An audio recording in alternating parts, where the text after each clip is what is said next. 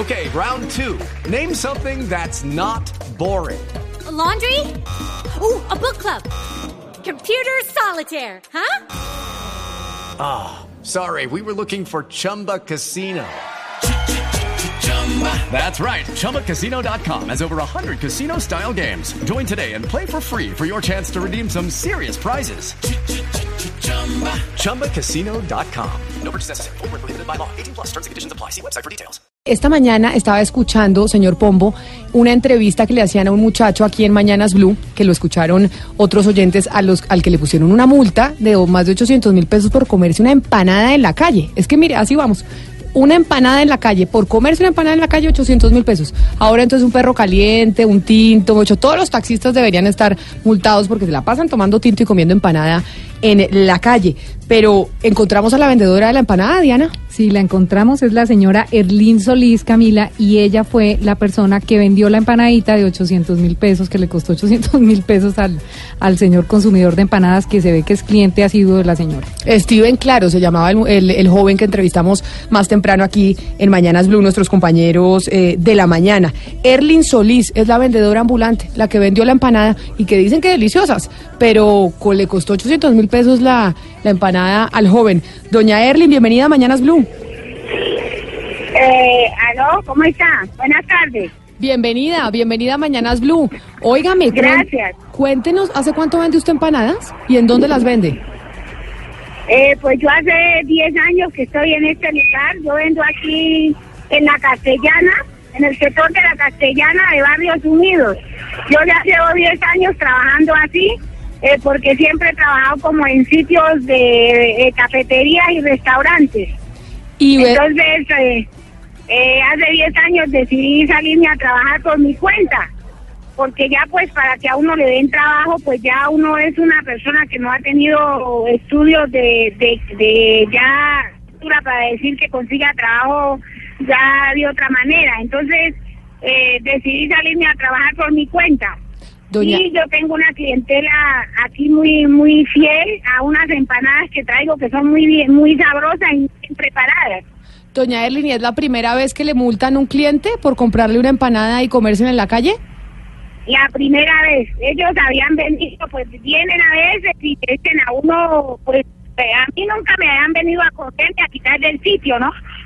Esta es la primera vez que, que vinieron a, a ponerme aquí precio, que, que aún comparando a unos muchachos que vienen aquí de 800 mil pesos y les prohibieron que compraran. Es que ni siquiera los dejaron que ellos decidieran voy a la otra tienda o aquí no, dijeron que no compraran aquí porque si compraban estaban, eh, se abstenían a un comparendo de 800 mil pesos. Se asustaron a la clientela, la clientela ya salió disparada para otro a otro lado porque no los dejaron comprar y los muchachos ya están embalados también sin tener cómo pagar el comparendo y yo más todavía porque yo vivo de esto y, y uno tiene sus cuentas que pagar. Yo también pago un millón de pesos de arriendo prácticamente. Eh, yo llevo 30 años aquí, pero yo no soy de acá. Yo, yo trabajo para conseguir un pasaje precisamente de pronto para irme ya para mi tierra, que es Cali. ¿Ve? Entonces este año vine fue prácticamente a eso. Pero usted paga un millón, sabía- usted paga un millón de pesos, doña Erlin, de arriendo en su casa, no es que esté pagando un millón de pesos de Eh. arriendo por vender las empanadas. en la casa, en la casa, porque ya aquí no se consigue un cuarto ni una pieza en menos de eso. Ya prácticamente con los servicios es un millón de pesos que uno para sacarlo le toca a veces eh, a esas cuentas, a esas placas de préstamo para poder para poderse uno eh, eh, balancear.